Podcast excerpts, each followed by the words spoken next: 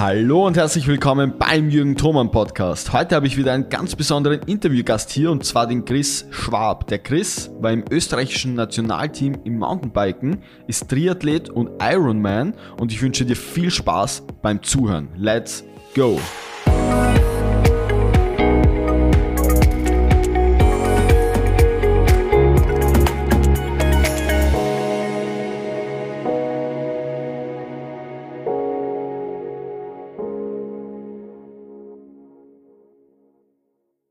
Du Chris, danke dir für deine Zeit. Danke, dass du Zeit genommen hast. Ich freue mich sehr, dass du hier bist. Ähm, ich stelle dich mal ganz kurz vor.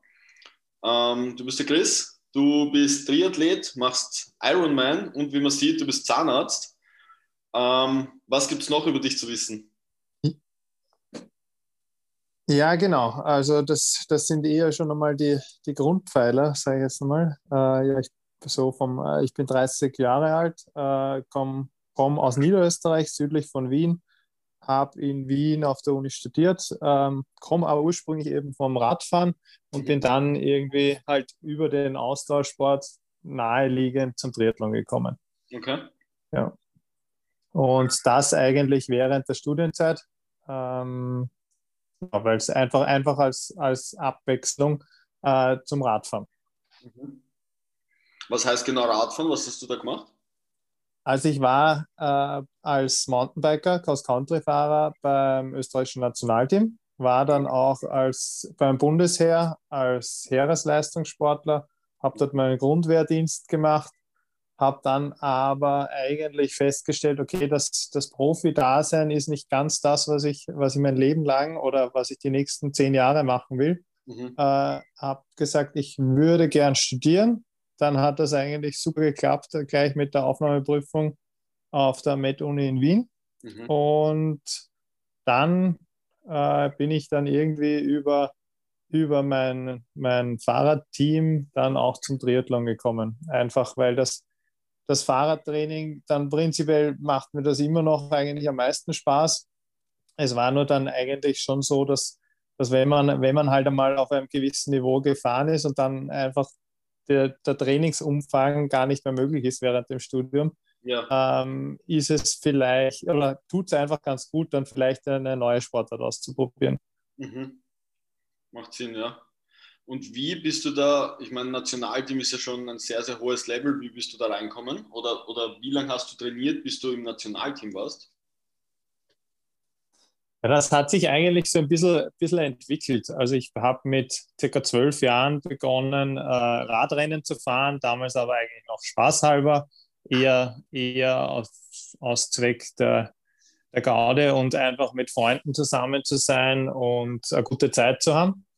Und dann so mit 16 war es dann so, dass ich meinen ersten Trainer gehabt habe. Das Ganze wurde dann einfach immer professioneller äh, ging da eigentlich die ganzen äh, Jugendklassen am Mountainbike durch, bis dann eben bei den Junioren, also das ist U19, das ist mit 17 Jahren circa, ähm, die ersten Nationalteam-Einsätze ähm, ja, waren im Weltcup. Und dann hat sich das eigentlich so entwickelt, dass, äh, dass durch, durch die Nationalteam-Einsätze, durch die Weltcup-Einsätze ich mich sozusagen qualifiziert habe dafür, dass ich das äh, beim österreichischen Bundesheer als auch als Profisportler machen darf, zumindest mal für die Grundwehrzeit mhm. äh, und da eigentlich schon so ein bisschen reinschnuppern konnte, was es heißt, Radprofi zu sein oder wie der, wie der Radprofi-Lifestyle äh, so ist. Okay. Ja, dazu möchte ich dann später noch kommen. Du hast gesagt Mountainbike, habe ich das richtig verstanden? Genau, Mountainbike Cross Country. Das ist die olympische Disziplin äh, des Mountainbikes. Äh, ist ein, muss man sich so vorstellen, ist ein, ein Rundkursrennen. Eine Runde dauert da in etwa so 10 bis 15 Minuten mit relativ steilen Anstiegen und steilen technischen Bergabpassagen. Okay. Fahren tut man das jetzt nicht auf, nicht auf einem Downhill-Bike, sondern schon eben auf so ein bisschen einen sportlicheren Cross-Country-Bike, mit dem man eigentlich auch sehr gut bergauf fahren kann. Mhm. Okay, ja. das ist 10 bis 15 Minuten und das, da hast du quasi ein Rennen an einem Ge Genau, also im Prinzip 10, 10 bis 15 Minuten ist eine Runde und die Renndauer gesamt ist so zwischen einer Stunde und eineinhalb Stunden. Also man fährt dann so vier, vier, bis, sechs, vier bis sechs Stunden. Ja. Okay, verstehe. Und, und ja. du startest quasi mit 10, 20, 30 Teilnehmern gleichzeitig? Ja, genau, je nachdem, wie viel, wie viel halt äh, in, bei dem Rennen starten, aber im Weltcup waren das halt schon so zwischen 100 und 150 äh, Starter. Das wurde dann zeitweise ein bisschen eng. Okay, und das heißt auch relativ äh, brutal, wenn man so sagen mag. Oder, oder ja, brut brutal nicht, aber es geht, es, geht schon, es geht schon ordentlich zur Sache. Ja? Also es ist, äh, da, steckt, da steckt niemand so leicht zurück. Ja? Was braucht es, um, um dort mitzumischen? Also wie schaut da dein Training aus oder wie hat da dein Training ausgeschaut? Ja, im Prinzip, also um dort, um dort mitzumischen, das, das schaffe ich jetzt auch nicht mehr. Aber im Prinzip schaut da das Training halt schon so aus, dass man, dass man eigentlich zweimal am Tag trainieren muss, äh, in der Früh und am Nachmittag. Mhm. Äh, relativ hohe Umfänge im Winter, kürzer, also mit, äh, mit Verlauf der Saison wird's dann, wird dann das Training einfach immer spritziger, mit mehr Intervallen. Und, aber so der, der Wochenumfang richtet sich da schon so zwischen 25 und 35 Stunden, Trainingsstunden die Woche. Und, und wie schaut es inhaltlich aus? Was machst du? Viel Ausdauersport natürlich, aber auch, auch, auch Kraftsport oder, oder andere Sachen? Ja, auf dem, auf dem Niveau ist es eigentlich äh, fast nicht möglich, das ohne, ohne Krafttraining zu machen. Also da war schon mindestens, mindestens ein bis zwei Einheiten die Woche in der Kraftkammer auch dabei. Okay, wahrscheinlich sehr unterkörperfokussiert. Mit, ähm, mit also eigentlich mit, äh, mit Knie, also die klassischen Übungen eigentlich. Da gar nicht, gar nicht irgendwie was, was super Spezielles, sondern Kniebeugen, Kreuzheben, Bankdrücken, ganz die Klassiker ähm, zuerst mal, ich sage jetzt mal am Beginn der Trainingsphase einfach zum Reinkommen mit eher hohen Wiederholungszahlen und das Ganze wurde dann im, im Laufe der Saison einfach immer, immer spritziger und immer mehr auf Richtung Maximalkraft oder Maximalkraft drei, drei, bis, drei bis sieben Wiederholungen. Mhm, macht Sinn, ja. Und das ja. 30 bis 35 Stunden ungefähr Trainingsumfang. Das heißt, mhm gehe mal davon aus, die meiste Zeit bist du dann wahrscheinlich tatsächlich am Bike gesessen, am Fahrrad. Genau, ja. Eigentlich, eigentlich fast ausschließlich. Ja.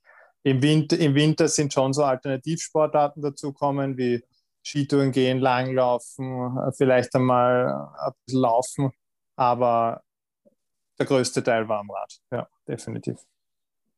Ja. Wie, wie schaut es damit Skills aus? Welche, welche Skills braucht man da auf diesen Rundkursen? Viel Balance, äh, solche Sachen? Genau, ja, genau. Also das, das schon so, dass, dass die Fahrtechnik-Skills eigentlich sehr entscheidend sind. Mhm. Das ist bei uns in der Jugend gerade erst so gekommen. Die, da hat es so eigene Fahrtechnikbewerbe dann schon gegeben, die dann, die dann mitgezählt haben zu den Rennen. Ähm, das das habe ich aber noch gar nicht so richtig mitbekommen. Das ist erst so in meiner meinem Ende, äh, also zum Ende hin meiner Jugend, Jugendzeit dort gekommen. Mhm. Aber die Fahrtechnik ist ganz entscheidend. Also die, die Kurse werden einfach immer technischer. Ähm, und da ist die Technik, wirklich die Fahrtechnik am Rad eigentlich entscheidend. Und da macht es durchaus Sinn, da auch äh, in die Fahrtechnik einige Trainingsstunden zu investieren. Ja. ja. Sinn, ja. Du hast ja dann eh schon angesprochen, dir hat dann dieser, oder du hast dann quasi reingeschnuppert oder, oder reingespürt in diesen Profiathleten-Lifestyle. Wie, ja. wie du dem? Wie war der? Ja, also das Prinzip, prinzipiell äh, stellt man sich das ja eigentlich ganz cool vor. Also wenn man, wenn man so denkt, okay, ich mache jetzt eigentlich den ganzen Tag nur das, was mir Spaß macht und was ich eigentlich in meiner Freizeit mache und was ich früher neben der Schule gemacht habe, ähm, ist auch cool, ist auch für eine Zeit lang cool.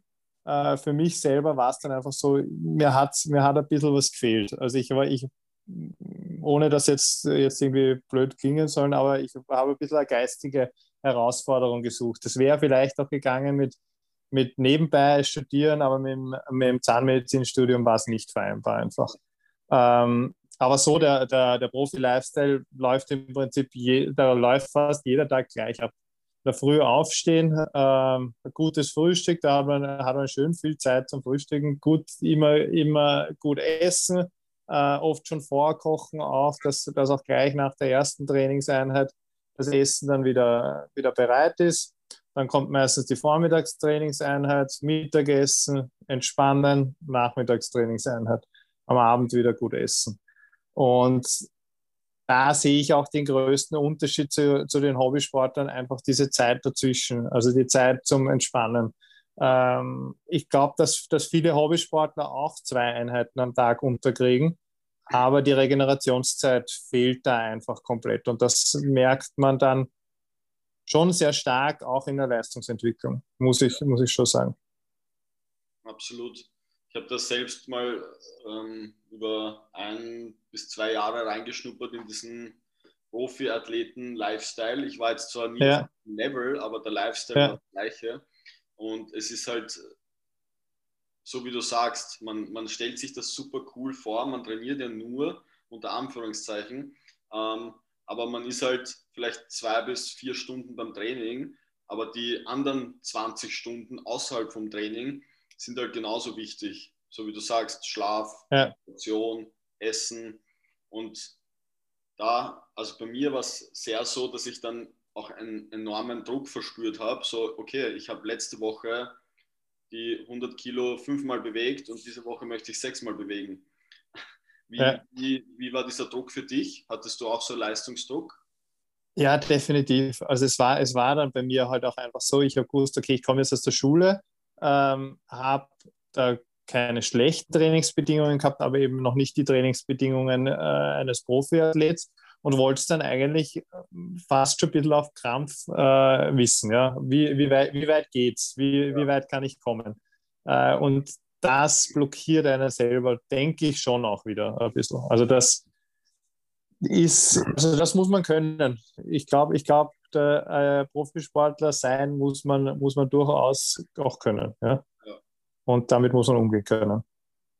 Ich habe irrsinnigen Respekt davor vor Athleten, die das wirklich über Jahre oder teilweise sogar Jahrzehnte durchziehen, weil das ist natürlich nicht nur eine körperliche Herausforderung, sondern so wie du sagst, das ist eine psychische Herausforderung, auf so einem Level über so einen langen Zeitraum zu performen.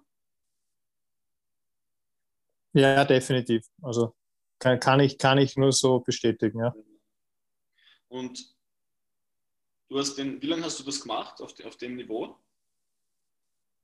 Auf dem, auf dem Niveau, ich habe es dann, dann noch ein paar Jahre lang einigermaßen auf dem Niveau gemacht, aber eben im Nationalteam war ich eigentlich so drei, drei Jahre, drei Saisonen.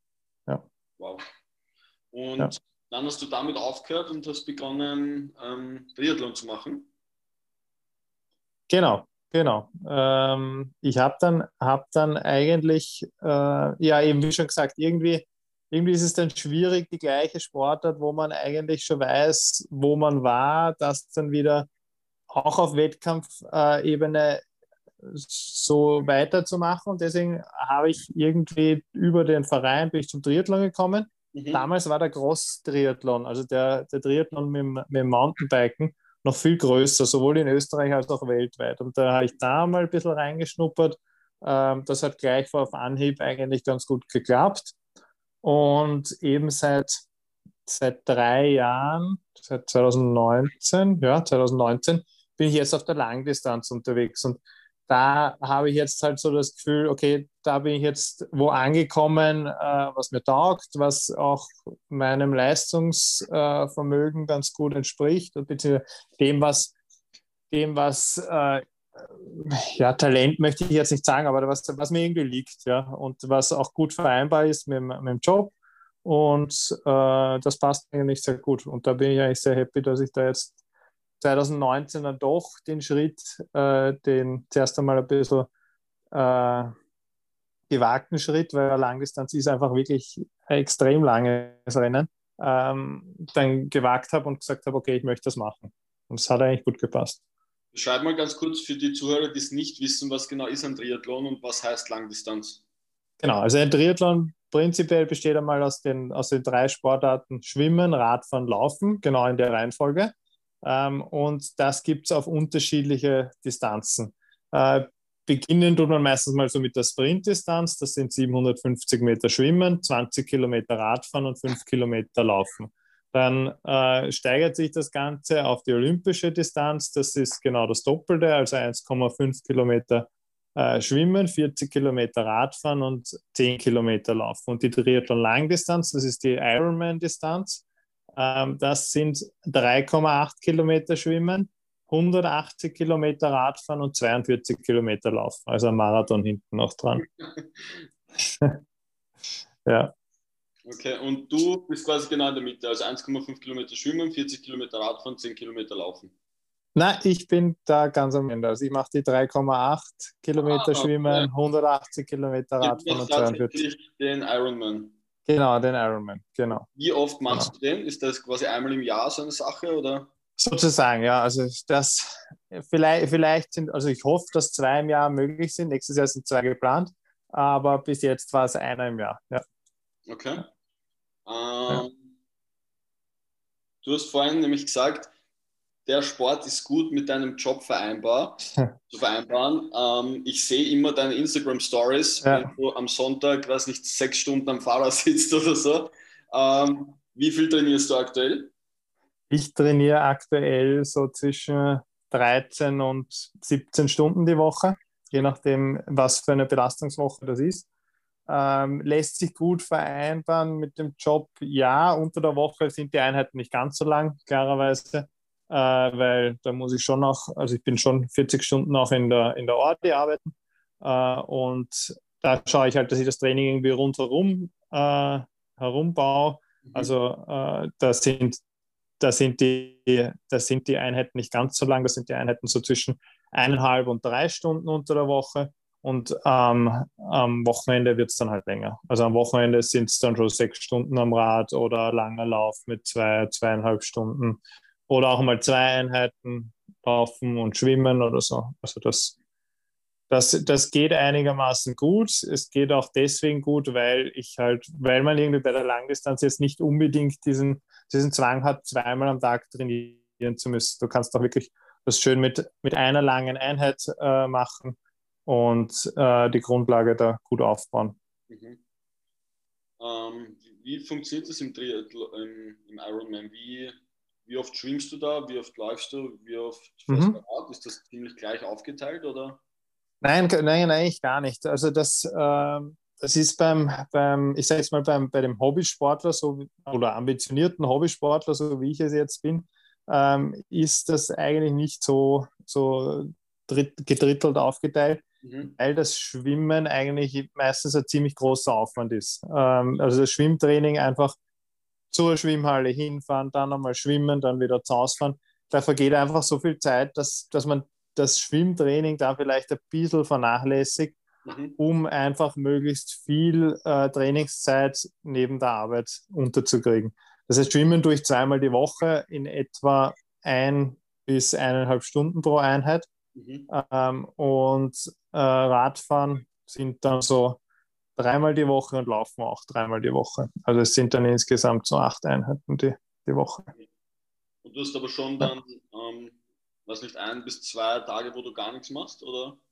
Nein, gar nicht. Also das gibt es ja. eigentlich nicht. Das gibt es nicht. Also die, die Tage, wo, wo weniger ist, das, sind, das ist eigentlich der Montag, klassischerweise bei mir. Da mhm. ist nur eine Schwimmeinheit. Okay. Und ähm, ja, und dann habe ich wenn noch ein Tag, wo zwei Einheiten sind, das ist meistens der Samstag.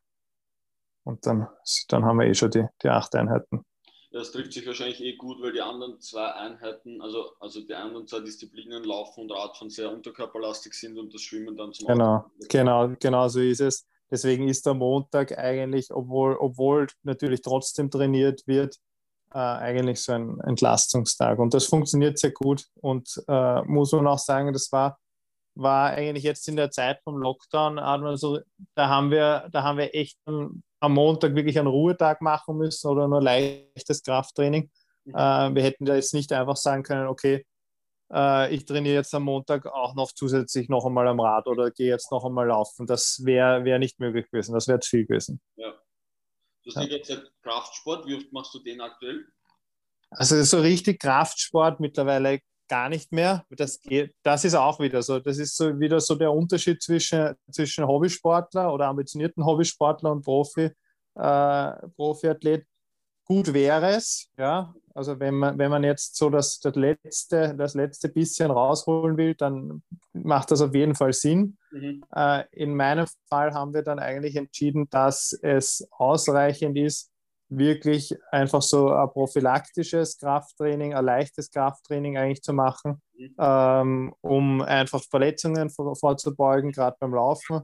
Ähm, das, das mache ich eigentlich sehr viel von zu Hause aus. Also wirklich, aber da auch eigentlich ziemliche Basic-Übungen mit, äh, mit leichten Kniebeugen, Ausfallschritt, ähm, ja, mit, mit, äh, mit Therabändern arbeiten. Also eigentlich eher, eher prophylaktisch, äh, dass ich mich nicht verletze äh, und dass da alles stabil ist.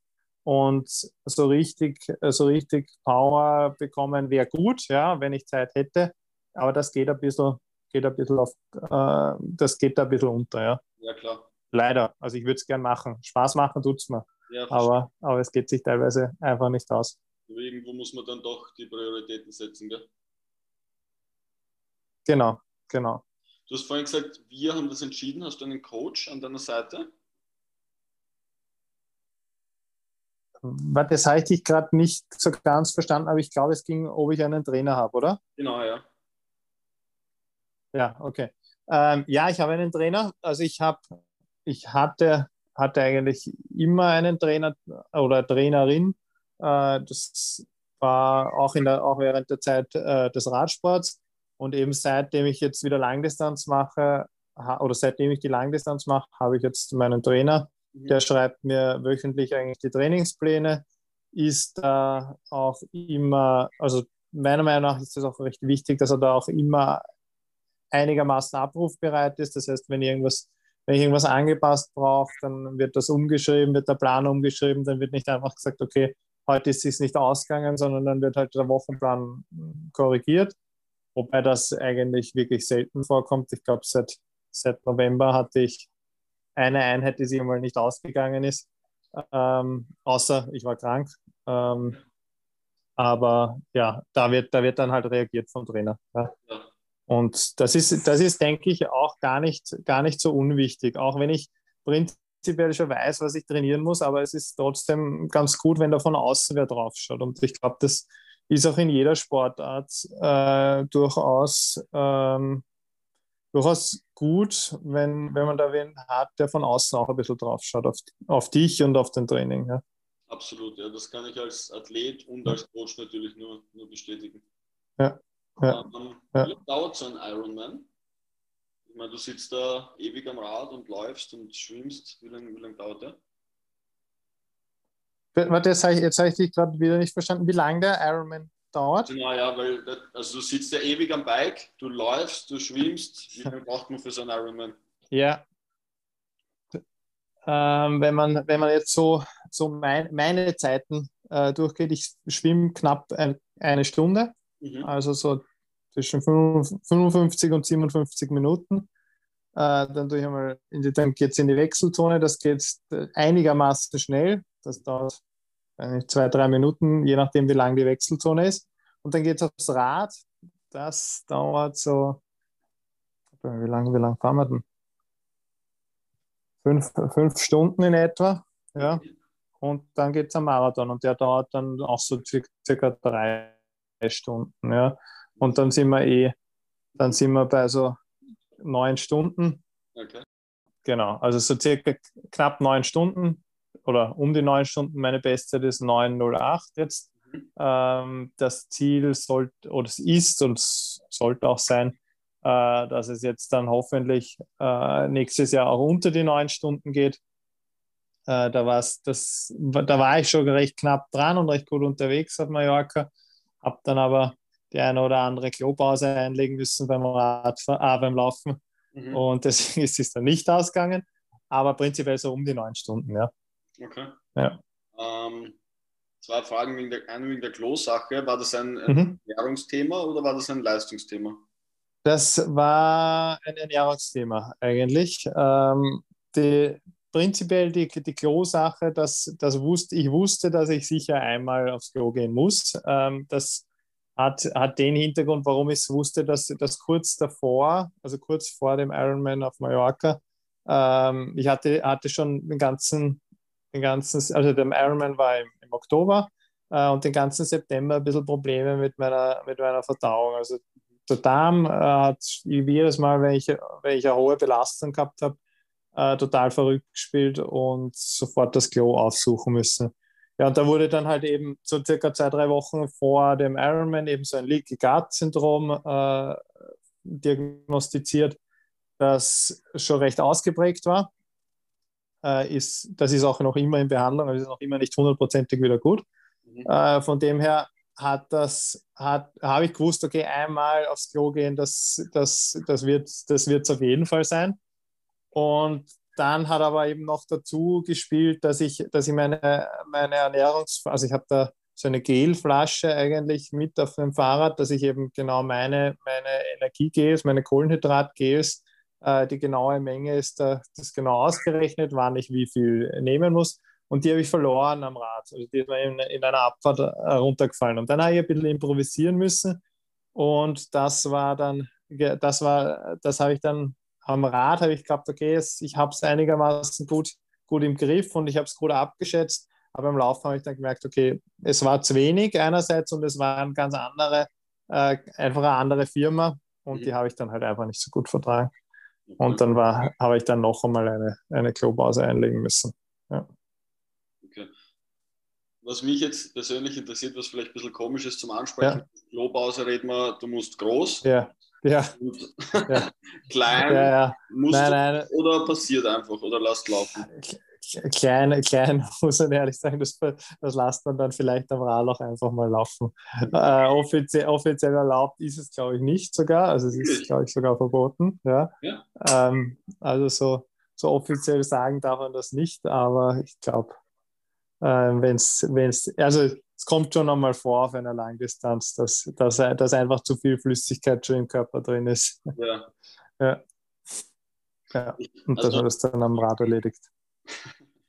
Verständlich, ja. Also die längsten Einheiten, die ich so mache, also vielleicht einmal in der Woche kommt eine Grundlagenausdauer vor mit 90 Minuten bis zwei Stunden. Die sind mhm. für mich persönlich schon extrem langweilig. Also wenn es draußen ist, geht es noch. Aber wenn, ja. wenn Indoor ist, dann ist man extrem langweilig und ich merke, okay, ich muss nach circa einer Stunde aufs Klo. Ähm, ist dir nicht langweilig, wenn du, wenn du sechs Stunden am Rad sitzt? Na, also meistens, meistens nicht, meistens nicht. Also das ist, es ist aber Gewöhnungssache. Also äh, das ist auch, ich sage jetzt mal am Anfang von, von der Training, also am Trainingsstart, so im Oktober, November, da sind die Einheiten schon vielleicht einmal ein bisschen zäh, wenn's, wenn, wenn man einfach so zwei, drei Wochen weniger gemacht hat oder nichts oder vielleicht sogar gar nichts gemacht hat, was auch durchaus nicht verwerflich ist, ja. ähm, dann, dann ist das einfach schon ein bisschen zäh am Anfang. Aber sonst so richtig, so richtig langweilig ist man eigentlich nicht. Auf der Rolle kann es einmal vorkommen. Also im Indoor-Training kann es vorkommen, dass man vielleicht ein bisschen fad ist. Ja. Aber draußen eigentlich, eigentlich selten. Ja, also das passt eigentlich immer, immer ganz gut. Okay. Was, was mir sogar noch langweiliger war als, als Radfahren, ist Schwimmen. Also Schwimmen, ich, hab, ich hatte ja. einmal zehn Einheiten Schwimmunterricht bei einem ja. Coach und danach hatten wir quasi so eine, ich glaube, es war eine 45-Minuten-Einheit Dauerschwimmen ja. in der Donau und da schaust halt nur ins Dunkle. Ja. ja. also was, was sind da so deine Gedanken, die dir durch den Kopf gehen? Ich meine, beim, beim Ironman bist du im Performance-Modus, da ist klar. Da genau, da ist, da, ist, da ist was anderes. Ja. Nein, also beim Schwimmen kann ich es kann vielleicht ein bisschen bestätigen. Also beim Schwimmen, beim Schwimmen schon. Ähm, beim Schwimmen im Becken ist das ist es okay, weil da hat man meistens irgendein Programm und das spult ja. man halt ab und da ist ein bisschen Abwechslung dabei. Aber beim Schwimmen, beim Freiwasserschwimmen kann ich das durchaus bestätigen, dass wenn es in der, eben in der alten Donau ein bisschen bisschen dort schwimmst und äh, dann, dann denkst du, okay, jetzt bist du eh schon einmal so 20 Minuten, gute 20 Minuten geschwommen, jetzt schaust du mal wieder auf die Uhr und schaust, wann du wieder umdrehst. Und dann schaust du auf die Uhr und waren es tatsächlich erst 10 Minuten oder so. Also da ist, das ist schon richtig zäh teilweise. Also da, auch da muss man ein bisschen reinkommen, dann geht's, aber äh, Freiwasserschwimmen, das kann schon ein bisschen zäh sein. Ja, da ist schon das Highlight, wenn hin und wieder ein, ein Fisch vorbeischwimmt. Meine nächste Frage ist, was würdest du Leuten raten, die mit, mit Triathlon anfangen möchten? Leuten raten, die mit Triathlon anfangen möchten. Äh, prinzipiell einmal sicher eine Trainer nehmen. Mhm. Also wenn es, zumindest wenn, wenn, man, wenn man dann einmal so das Gefühl hat, okay, das ist der richtige Sport und das taugt einem und man möchte auch auf, a, auf, eine, auf, eine, auf eine Veranstaltung oder auf einen gewissen Bewerb hin trainieren, dann ist ein, ist ein Trainer durchaus sinnvoll. Mhm. Ansonsten einfach einmal schauen, ob es Spaß macht. Also das, damit, damit beginnt es einmal. Ob, das sind, eh, sind ja eh drei Sportarten und die sollten alle drei einigermaßen Freude bereiten beim Training. Und wenn, wenn, das, wenn das der Fall ist, ähm, dann vielleicht einmal Tipps holen. Ja, man kann sich ja durchaus am Anfang auch einfach selber, selber informieren. Und da kannst, und ich glaube, da gibt es genug Leute, ähm, auch, auch in dieser, in dieser äh, Triathlon-Szene, die man auch einfach mal an, anschreiben kann, fragen kann, hey, mit, was, mit was beginne ich am besten. Und ähm, das ist aber so, so pauschal gar nicht, gar nicht so leicht zu sagen. Ja? Das ist je nachdem, wie, der, wie das Einstiegslevel eigentlich ist. Und ich glaube, beim, beim Radfahren und beim, beim Laufen, da kann man, kann man recht gut auch selbst trainieren und da kann man gut auch äh, ohne, ohne jetzt Trainerstunden zu nehmen äh, trainieren, sondern da, da reicht vielleicht dann irgendwann einmal der Trainingsplan, wenn man auf, a, auf ein Event hin trainiert. Aber beim Schwimmen äh, macht es schon durchaus Sinn, gerade wenn man es wenn eigentlich äh, noch gar nicht kann oder wenn man auch wenn man glaubt, so wie ich das geglaubt habe, ich kann einigermaßen kraulen, dann habe ich meine erste Trainerstunde gehabt und habe gemerkt, okay, ich kann es eigentlich nicht. ähm, also das, das macht durchaus Sinn. Zuerst einmal, zuerst einmal äh, bei den Basics beginnen, äh, schwimmen lernen, Radfahren lernen, ja, Radfahren, Radfahren einfach einmal, äh, einfach einmal tun, sage ich einmal ähm, schauen, dass du, dass du einen Spaß dran hast und Laufen auch einfach machen. Ja. Wobei beim Laufen muss man auch schon wieder aufpassen mit einfach machen. Ähm, da empfiehlt sich gerade, wenn, wenn dann die Umfänge größer werden, ja. äh, vielleicht die richtige, auf die richtige Schuhwahl, auf die richtige Lauftechnik zu achten. Ähm, und da gibt es auch einige, ich glaube, einige gute Ansprechstellen da bei uns in Wien. Ähm, das sind, muss ich auch ehrlich sagen, das sind oft dann einfach Shops, die, die dann im Zuge des Laufschuhkaufs so richtig gute Laufanalysen auch machen. Mhm. Ähm, und da, da, da kann man schon viel mitnehmen, um einfach nichts kaputt zu machen, ja, durch Kannst übermotiviertes Einsteigen. Du Shops empfehlen? Ähm, kann ich empfehl, empfehlen, ja, prinzipiell ähm, einmal ich habe ich hab halt einen Shop, von dem, von dem ich gesponsert werde. Das ist ja auch kein Geheimnis. Das ist der Nora Pure Sports. Ja. Ähm, die machen durchaus auch äh, Laufanalysen dann am Laufband. Äh, wer ganz gut ist, wo ich die Leute gerade auch ganz gern hinschicke, ist der Run Inc. Store in Wien. Ähm, die haben gute, Leu äh, gute Leute und die haben halt vor allem auch eine große Auswahl, also richtig, richtig viele Marken. Ähm, ja, also das, das sind zwei, zwei Shops einmal, die ich empfehlen kann. Okay. Ähm, ich glaube, beim, beim, da habe ich aber noch keine persönliche äh, Erfahrung. Beim We Move Running Store Wien heißt der. Das, da ist, soweit ich weiß, der Andy Wolter ähm, auch, auch mit dabei. Das ist a, äh, eigentlich einer der besten oder der beste Mittelstreckenläufer in Österreich. Mhm. Ähm, der, der sich da auch durchaus viel Zeit nimmt, eben die Kunden zu beraten. Okay. Ja. Super. Ähm, und das macht, macht, durchaus, macht durchaus Sinn, sowas einmal vorher zu machen, weil da kann, die, die sehen schon recht viel, da einfach äh, durch Aufnahmen am Laufband von hinten, von vorne, von der Seite äh, und schauen sich einfach an, auf was man achten muss. Mhm. Okay, sehr gut. Ja. Wie fühlt man sich nach einem neun Stunden Ironman oder am nächsten Tag oder wahrscheinlich die zwei, drei Tage danach? Ähm, direkt danach einmal äh, erleichtert. Also zumindest, wenn alles gut gegangen ist oder einigermaßen gut gegangen ist und wenn man das Ding fertig gemacht hat. Ähm, und ansonsten, ja, es ist dann schon so, ab dem ersten Zeitpunkt, wo man sich dann so das erste Mal niedersetzt, wird es halt auch schwer, dann wieder aufzustehen und das begleitet dann die nächsten drei, vier, fünf Tage. So, äh, Stiegen, Stiegen steigen ist oft ein bisschen problematisch. Äh, Basen an den Füßen sind auch ein Klassiker, also an den Zehen, die sind immer, sind immer ein bisschen blutig. Ähm, und es tut, es tut einfach, einfach alles weh. Aber ähm, aus Erfahrung kann ich sagen, es ist trotzdem ein schönes Gefühl. Also es, du weißt, du hast, du hast etwas gemacht und du hast das Ding endlich, also endlich, du hast es fertig gemacht, das ganze Jahr darauf hintrainiert und da äh, ist, sind die Tage danach. Sicher tun es weh, aber, aber echt halb so wild. Wann ist der Zeitpunkt bei einem neun Stunden Ironman, wo du sagst, okay, jetzt wird es jetzt wird's zart? Ist das bei der Hälfte oder und wie ist der Übergang zwischen Rad und Laufen? Ist der, mhm. ah Gott sei Dank, jetzt kann ich laufen oder ist der noch zacher?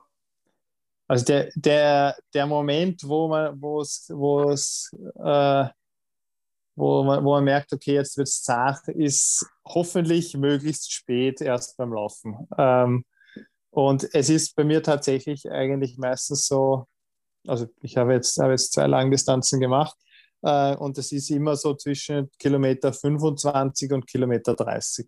Okay. Und da wird es einfach das erste Mal zart. Da, da merkst du, okay, hm, jetzt, jetzt werden die Energiereserven langsam richtig leer, nicht nur leer, sondern richtig leer. Jetzt wird es schwer, das auch wieder, wieder aufzufüllen an den Labestationen.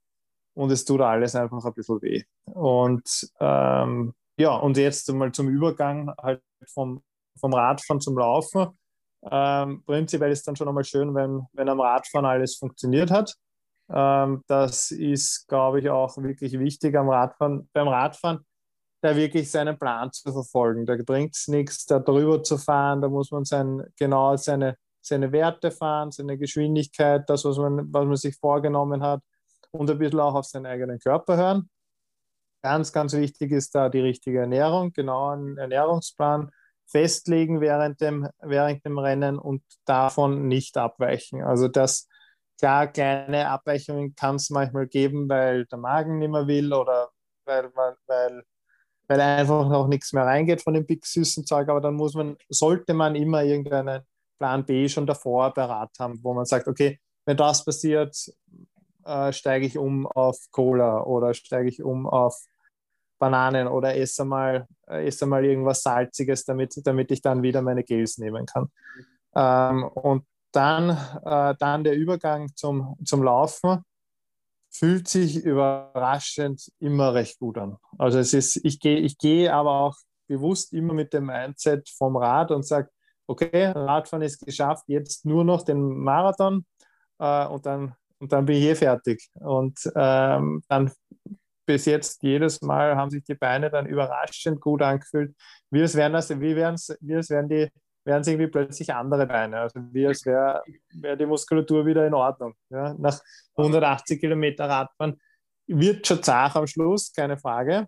Aber beim Laufen ging es dann eigentlich immer recht gut und vor allem die ersten Kilometer waren dann meistens recht, recht locker. Auch wenn es auch vielleicht nicht mehr so ausschaut, aber das fühlt sich eigentlich meistens noch ganz gut an. Okay, sehr cool. Ja. Also beim Radfahren muss alles funktionieren. Was kann da alles schiefgehen, außer zum Beispiel die Ernährung?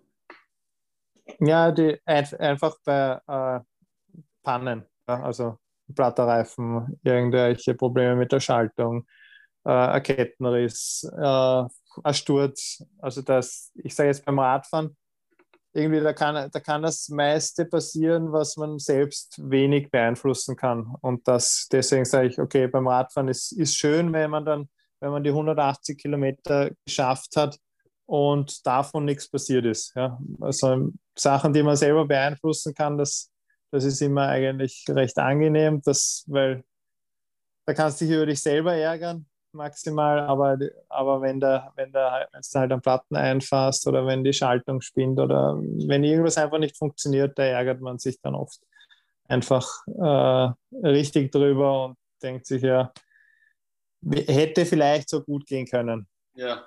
Ja. Und was macht man in dem Fall, wenn es wirklich einen, einen Platten hast oder eine Kette reißt? Hat man da ein Ersatzfahrrad mit oder? Ich habe prinzipiell so ein kleines Werkzeugkit dann immer mit. Also einen, einen Plattenreifen kann ich meistens äh, beheben. Das geht auch einigermaßen schnell. Also jetzt einigermaßen für die Zeit, wie lang, wie lang es ein Ironman ist, geht es einigermaßen schnell. Ähm, auch eine Kette kann ich. Äh, ich sage, in fünf Minuten, wenn alles gut geht, ich, kann ich wieder weiterfahren. Ja. Also das, das ist überschaubar dann. Ja. Und ähm, ja, und so Sch Schaltung, das kann man, das kann man am Rad vielleicht sogar noch einstellen. Mhm. Ähm, und äh, eine gerissene Kette kommt immer darauf an, wie die reißt. Also wenn in, in vielen Fällen kann ich es reparieren, ähm, in manchen Fällen geht es dann halt auch einfach nicht mehr. Okay. Aber ja. die Kette wird jetzt wahrscheinlich nicht so häufig reißen, oder? Nein, nein, das ist eher, eher selten. Ist eher selten am, am Triathlonrad eher selten, am Mountainbike kommt es ab und zu mal vor, aber am Triathlonrad eher selten. Ja. Spannend, sehr spannendes Thema. Ich kann mir überhaupt nicht vorstellen, neun Stunden lang. Also ich finde es irrsinnig beeindruckend. Es ist, ich habe ja. Respekt davor. Es ist auch irgendwo hinten in meinem Kopf so der Gedanke, so wäre schon mal interessant, das zu machen. Ähm, ist halt natürlich jetzt ganz in eine andere Richtung, als ich jetzt mache und bräuchte wahrscheinlich ein, zwei Jahre Vorbereitung für sowas. Ähm, denkst du, ist das realistisch? Ein realistischer Zeitraum für eine sportliche Person in ein, zwei Jahren sowas anzugehen? Das, das denke ich schon. Also auf jeden Fall. Mhm. Es kommt halt auf, also vor allem, vor allem wenn, das, wenn einfach das Finishen und das Fertigmachen einigermaßen äh, sportlich natürlich äh, im Vordergrund steht, dann ist das auf jeden Fall ein realistisches Ziel, sich das zu setzen auf ein bis zwei Jahre. Also das sagt man, okay, man, man kann ja dann nochmal mit so einem, mit den ersten Triathlons beginnen und dann, äh, und dann wenn man sich so das langfristige Ziel, in zwei Jahren möchte ich einen Ironman machen, äh, setzt, das ist auf jeden Fall realistisch. Okay. Ähm, du hast vorhin gesagt, du ernährst dich ja während dem Ironman hauptsächlich von Gels. Ich nehme an, das sind Kohlenhydrate, Zucker. Mhm. Ähm, Gibt es auch mhm, genau. im Ironman auch genau. Athleten, die sich nicht vom Zucker ernähren, sondern vom Fett? Da gibt es ja auch so eine, so eine Ernährungsweise, Form. Ja, tatsächlich gibt es sogar einen Profiathleten, der das macht. Ähm, das ist der Jan van Berkel aus der Schweiz. Ähm, ja, aber das ist halt total, total, äh, wobei ich weiß gar nicht, ob er es im, im Wettkampf auch macht, aber ich glaube fast, ja. Ähm, Wie funktioniert das? Ist, ist aber eher selten. Das, das weiß ich eben das ich weiß nicht einmal, ob er das im Wettkampf macht, ja, aber ich weiß, dass er sonst sehr viel auf Kohlenhydrate verzichtet und sehr viel Fette und er weiß, zu sich nimmt. Ich weiß sogar, dass der Form, das Frühstück weiß ich also, was das besteht, das sind nämlich nur Eier, gekochte Eier. Ja. ja. Also Eiweiß ja. und Fett. Genau. Okay. genau. Aber, ich aber eher selten. Eher ja. selten, ja. Ich weiß noch von ein paar so Ultramarathonläufern, die so noch mhm. länger laufen als, als neun Stunden jetzt und unterwegs sind, die sich ähm, Kohlenhydrate frei ernähren sollen. Ob es funktioniert, ja. weiß ich persönlich nicht. Ich habe mir gedacht, vielleicht hast du da mehr Informationen für mich. Ich habe da leider auch gar keine Erfahrungen. Einerseits keine Erfahrungen und auch keine, keine Erfahrungswerte von anderen. Also nichts, äh, was ich dir jetzt da berichten kann. Ich weiß nur eben von einem Sportler, der sich so, der, wo ich glaube, dass der das, dass der das macht.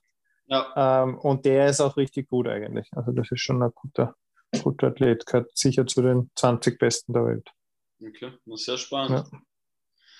Ja. Ähm, deine, deine neun Stunden scheitern die mhm. nur am ähm, nicht auf die Toilette gehen oder muss da auch beim Rad oder beim Laufen noch was verbessert werden? Also, ich, ich muss ehrlich sagen, ich glaube, aktuell äh, liegt es wirklich am, an die, äh, zur Toilette zu gehen. Okay. Ähm, die, die Leistung hätte letztes Jahr, glaube ich, also bin ich mir sicher eigentlich, dass das gepasst hätte.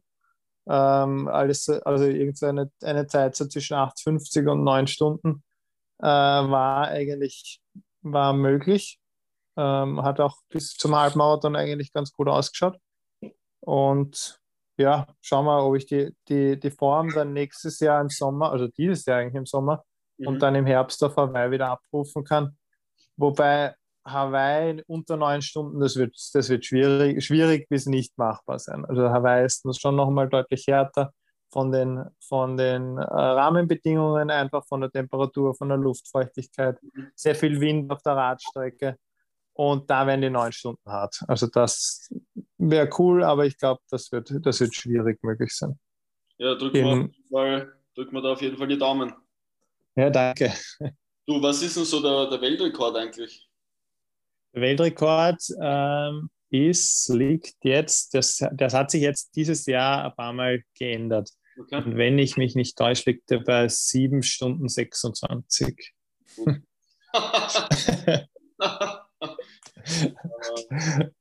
also das ist äh, ja angenehmer Pace, ja, das ist absolut irre. Aber äh, bei einem wirklich optimierten Rennen, also ganz flach äh, mit Wendestrecke, mit Steilwandkurve, mit äh, Linien an, am am See oder am Teichseegrund, äh, also dass sie genau, dass sie genau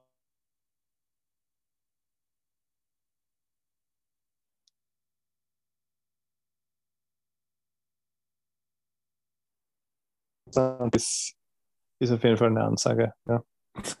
Jetzt was du das ist brutal schnell. kurz abgehakt. Ich habe dann noch gehört, ähm, Ansage. Okay, nein, 7,26 ist auf jeden Fall eine Ansage. Also das ist ja. eine brutal schnelle Zeit. Und ich sage, die, die, normal, die normalen Profizeiten in de, bei den Rennen liegen so, so um die acht Stunden. Okay. Ja, also die Siegerzeit. Ich habe gerade gegoogelt. Ähm, Weltrekord beim Ironman Christian Blumenfeld in Cozumel. Genau. 7 Stunden ja. 21 und 12 Sekunden. Genau, der wurde aber, glaube ich, wieder aberkannt. Ah, okay. Aber das ist die schnellste Zeit. Der, der war, der, der hatte, glaube ich, zwei Kilometer lang Strömung von hinten beim Schwimmen und das, deswegen wurde das wieder ab, aberkannt. So streng ist das? Ja, das normal, normalerweise eigentlich nicht, aber es hat heuer schon von, von einem, also vom, vom derzeitigen Ironman-Weltmeister eine, eine Weltbest, also eine Weltbestleistung geben. Eben, das waren die 726, glaube ich. Und der Christian Blumenfeld, das ist der, der Olympiasieger, der dritte Olympiasieger jetzt aus äh, Tokio. Ja. Und ähm, der hat heuer im Herbst 721 gemacht. Und da war aber die, bei der Schwimmstrecke so viel Strömung drin, dass das wieder aberkannt wurde. Okay, das ist aber ärgerlich, weil das ist ja auch eine Sache, die, die du halt nicht beeinflussen kannst, oder? Genau, die kann er nicht beeinflussen. Aber dem ist, dem ist das, glaube ich, ziemlich wurscht. Er weiß, er, er schafft das noch einmal. Das war sein erster Ironman. Ah, wirklich? Was hat, ja. was hat der für eine Vorgeschichte? Der ist eben äh, Kurzdistanz-Olympiasieger, Weltmeister. Ähm, der ist eigentlich noch Kurzdistanz-Triathlet äh, und hat heuer aber gesagt, er möchte er möchte Olympia und Hawaii gewinnen, aber dadurch, dass heuer nicht Hawaii war, hat er sich einen anderen Wettkampf gesucht. Also Corona-bedingt war, war die Weltmeisterschaft heuer nicht auf Hawaii, sondern äh, wurde, wurde verschoben auf 2022 in äh, St. George. Mhm. Und äh, jetzt war halt im Herbst nicht klassischerweise Hawaii und jetzt hat er sich einen anderen Ironman gesucht und war dann in Cozumel und hat dort seinen ersten Ironman gemacht in 7,21. Ja, okay, sehr beeindruckend, dass man Minuten nochmal schneller ist. Ja, ja. Ja, gut, wenn die, wenn die Strömung so stark ist, dann hätten wir das natürlich auch geschafft. Wahrscheinlich, ja. ähm, was hast du für langfristige Ziele? Ähm, möchtest du den Sport grundsätzlich für immer betreiben oder ist das jetzt noch so eine Phase oder wo geht für dich die Reise hin? Also ich, ich sage jetzt mal, mit, mit, mit Hawaii habe ich mir jetzt dann hoffentlich dann im Oktober schon ein großes Ziel äh, erfüllt. Also dass ich dann, dass ich mal dort starten kann, das ist schon ein großes Ziel und dann hoffentlich auch das Finish dort. Äh, und dann lasse ich eigentlich bis jetzt noch alles ziemlich offen, äh, wie es weiter, wie es weitergehen kann. Das war, also Hawaii war sicher so die letzten Jahre so dieses, dieses Hauptziel und das große Ziel das, das angestrebt, das ich angestrebt habe und was ich, das ich immer noch anstrebe. Also die, die Motivation heuer ist so groß wie eigentlich die letzten Jahre noch nie gewesen. Okay. Äh, obwohl ich die letzten Jahre schon sehr motiviert war, eben um diese Quali zu schaffen. Ähm, und alles, was danach kommt, lasse ich aktuell noch ziemlich offen. Also das, ich weiß, ich muss ehrlich sagen, ich weiß noch nicht, wo es danach hingeht. Wie qualifiziert Keine Ahnung. da?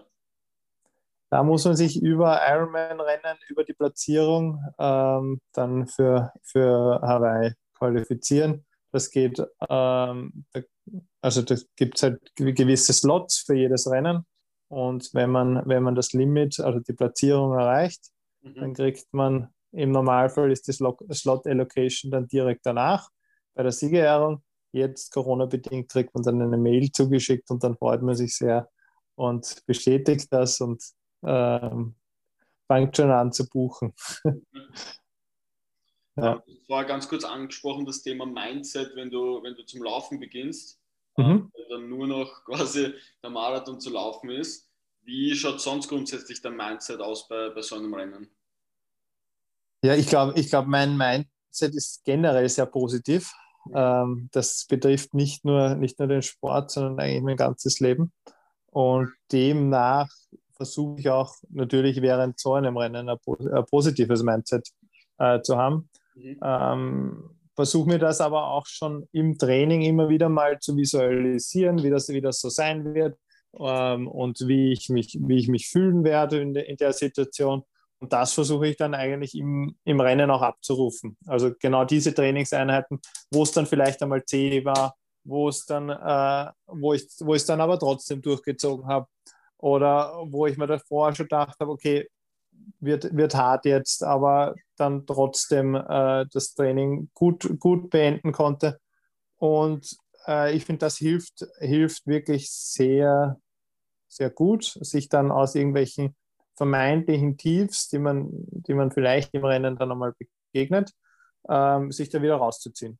Okay. Und an einen weiteren, äh, doch, an etwas kann ich mich sogar noch erinnern, in, äh, auf Mallorca, zu dem Zeitpunkt, wo es mir dann eigentlich schon immer so gut gegangen ist, wo ich schon die zweite Klobase eingelegt habe. Und dann ist mir eigentlich immer im, im Kopf herum, herumgegeistert, okay, äh, nach Kona kann nur der fahren, der das Rennen auch zu Ende bringt. Wer das Rennen nicht zu Ende bringt, der kann gar nicht nach Kona, also nach Hawaii fahren. Äh, und das hat mich dann eigentlich die letzte, die letzte Laufrunde begleitet und somit war es auch nie ein Thema für mich aufzuhören. Also auch wenn es natürlich in dem Satz schon ein bisschen mitklingt, aber äh, ich habe gewusst, okay, ich will, will nach Hawaii, ich will jede Chance, die es da gibt, irgendwie nutzen. Und selbst wenn es nur noch eine kleine Chance ist, weil ich nicht das Rennen abliefern kann, was ich eigentlich abliefern will, mhm. ähm, ich bringe es zu Ende. Okay. Und ähm, ich glaube, dass es gerade bei so langen Rennen durchaus auch gut ist, sich da einfach selbst eine Strategie, Strategie zurechtzulegen. Sich irgendwelche Sachen vorher schon zu überlegen, äh, ja, wenn es hart wird, äh, denkt er das oder denk an, äh, denk an jenes. Und ja, das denke ich hilft. Ja. Das heißt, du hast in diesem Moment, den du gerade geschildert hast, schon ähm, den Gedanken gehabt, das Rennen sogar abzubrechen. Ich habe so richtig den Gedanken hatte ich eigentlich nicht, aber ich habe den Gedanken gehabt, wie soll ich jetzt noch, also vor allem wie ich, wie ich aus der Toilette raus bin, habe ich mir gedacht, okay, wie soll ich jetzt noch die restlichen zwölf Kilometer fertig laufen. Mhm. Also wie, wie soll das der Körper, wie soll es der Körper eigentlich schaffen? Ich habe es kaum geschafft, einen Schritt vor den anderen zu setzen. Mhm. Ähm, und dann irgendwie dann halt einfach 20, 30 Meter mal gegangen, dann ist Gott sei Dank die Labestation gekommen, runtergekühlt und dann kommt man wieder so langsam ins Laufen. Also so richtig der Gedanke, dass ich das Rennen aufhöre, war, war nicht da. Also es war einfach nur so, kurzzeitig, okay, wie kann ich das jetzt fertig bringen? Der Körper schreit so sehr danach, dass er einfach das nicht mehr geht. Aber wie kann wie geht's wie kann es weitergehen? Ja. Ich bin irrsinnig beeindruckt oft, was der Körper alles leisten kann, wenn man denkt, es geht eigentlich nicht mehr. Ja, ja, definitiv. Spannend, ja. Du, wie bringst du, also du hast eher am Anfang schon ein bisschen geschildert, du arbeitest ca. 40 Stunden und, und trainierst dann 12 bis 17 Stunden. Das heißt, also man kann davon ausgehen, du hast einen ziemlich straffen Zeitplan, oder? Ja, genau. Also ähm, ich arbeite 40 Stunden in, in meiner Ordination da in, in Wien mhm. und ähm, schaue, dass ich dann halt das Training relativ oft auch relativ spät am Abend mache. Also es ist die, die Laufeinheiten starte ich dann oft halt erst um neun am Abend und bin dann halt wirklich auch erst um elf einmal fertig. Das ist keine Seltenheit. Ähm, und so, so funktioniert es oder so funktioniert es zumindest bei mir. Ich bin einer, der nicht gern früh aufsteht, deswegen muss ich es am Abend machen.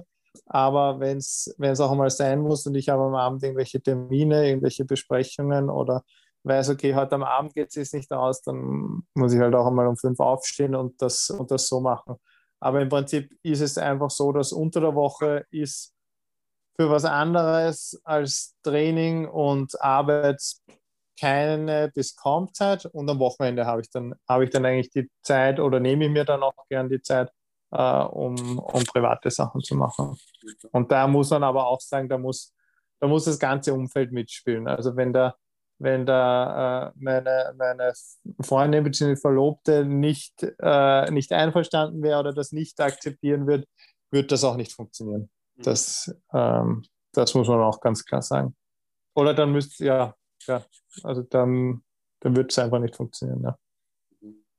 Ähm, Gab es da oder gibt es da manchmal Probleme oder, oder lässt sich das für dich sehr gut vereinbaren mit der Beziehung? Nein, das lässt sich Gott sei Dank sehr gut äh, äh, vereinbaren. Sie ist da wirklich sehr verständlich, mhm. äh, verständnisvoll und ähm, ist da auch immer und überall dabei. Also das ist Gott sei, war Gott sei Dank nie ein Problem ähm, und passt, passt richtig gut. Ja. ja, das ist schön zu hören. Das ist wichtiger. Ja. Ja gut, Chris, du, ich bin durch. Ähm, ja, super. Was möchtest, möchtest du den, den Zuhörern noch was mitgeben? Äh, was ich ihnen mitgeben äh, möchte. Ähm, prinzipiell immer, immer, immer, immer Spaß haben am Sport und äh, Ziele setzen, schadet nicht, hilft sehr gut und äh, mit konkreten Zielen kommt man oft sehr weit. Also das ist wirklich die, die Erfahrungen habe ich gemacht und ja, es macht, macht einfach dann auch mehr Spaß mit, mit konkreten Zielen. Sehr, sehr cool. Chris, ich danke dir vielmals für deine Zeit und dass du dein Know-how mit uns geteilt hast. Ja, danke. Danke dir auch. Ja. Und wir hören uns, gell? Wir bleiben in Kontakt. Ja, super. Perfekt. Mach's gut. gut. Ciao. Ciao, Baba.